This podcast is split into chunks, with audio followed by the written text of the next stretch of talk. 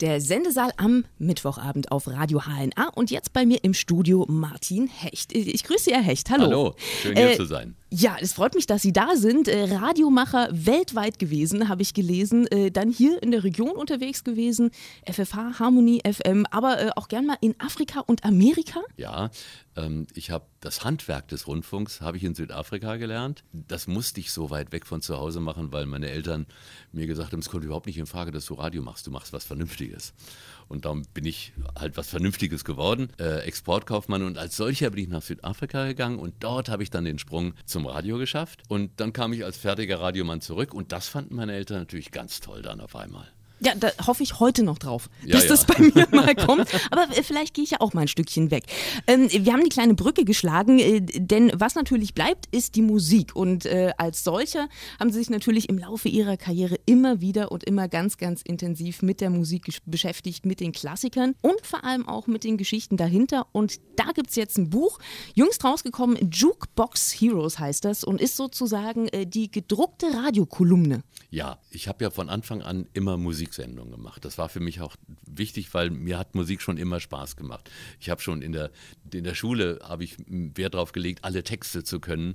Und äh, als ich dann anfangen durfte beim Radio zu arbeiten, war das Wichtigste war für mich die Musik.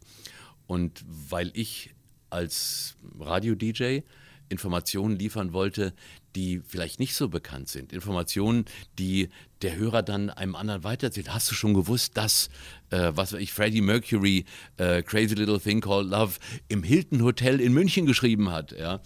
Äh, Im Grunde genommen sind das alles triviale Informationen, die keiner braucht, aber wenn du, sie, wenn du sie weißt, findest du lustig, das zu wissen und auch weiter zu erzählen. So, die habe ich mir überall zusammengesucht.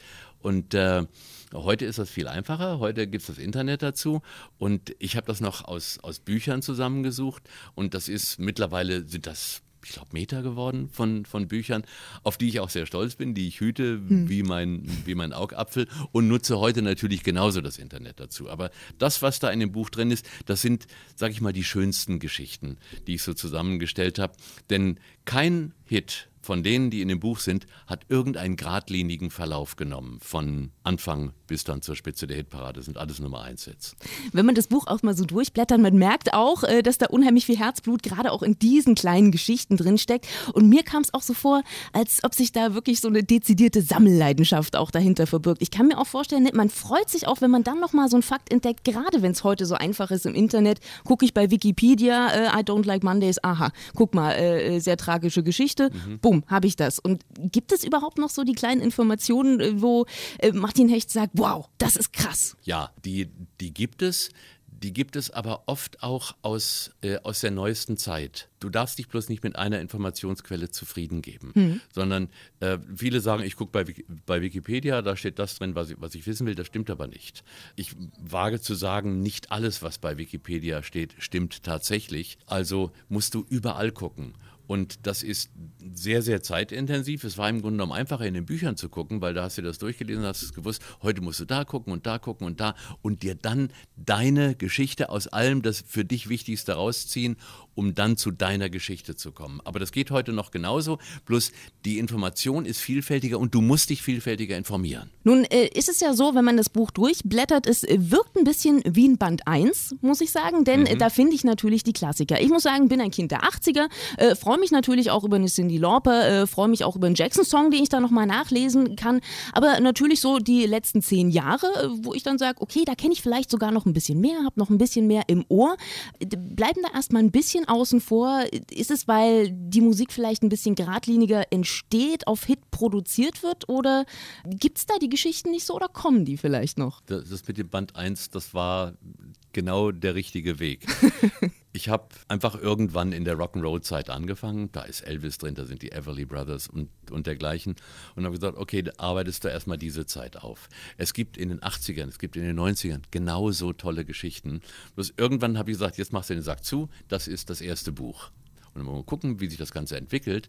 Aber es gibt natürlich noch viel, viel mehr Geschichten. Und wenn ich die Chance dazu habe, dann würde ich auch die gerne veröffentlichen. Und da würden wir uns natürlich sehr freuen. Jetzt machen wir nochmal den Klassiker am Ende. Gerne. Die Lieblingsgeschichte von Martin Hecht? Das ist so schwierig, diese Frage zu beantworten, weil jede Geschichte ist ganz individuell, jede Geschichte hat keinen geradlinigen Verlauf und als ich jetzt hingegangen bin und gesagt habe, okay, ich werde diese Geschichten zusätzlich noch in einem wöchentlichen Podcast veröffentlichen bei iTunes. Da habe ich gesagt, bei welcher Geschichte fängst du denn an?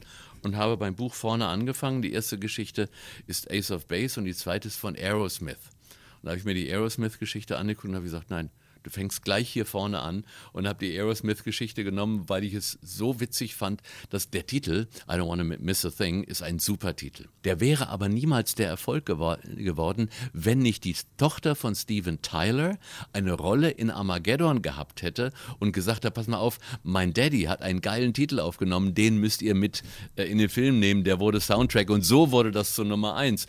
Und, und deshalb, Entschuldigung, aber jede ist meine Lieblingsgeschichte, weil jede hat irgendeine ganz abenteuerliche Kurve. Und darum habe ich einfach vorne angefangen jetzt mit dem Podcast, den es jetzt jede Woche gibt. Wunderbar. Und zum Nachlesen gibt es das ab jetzt in Martin Hechts neuen Buch Jukebox Heroes. Äh, fast so sehr wie der Foreigner-Song, ne?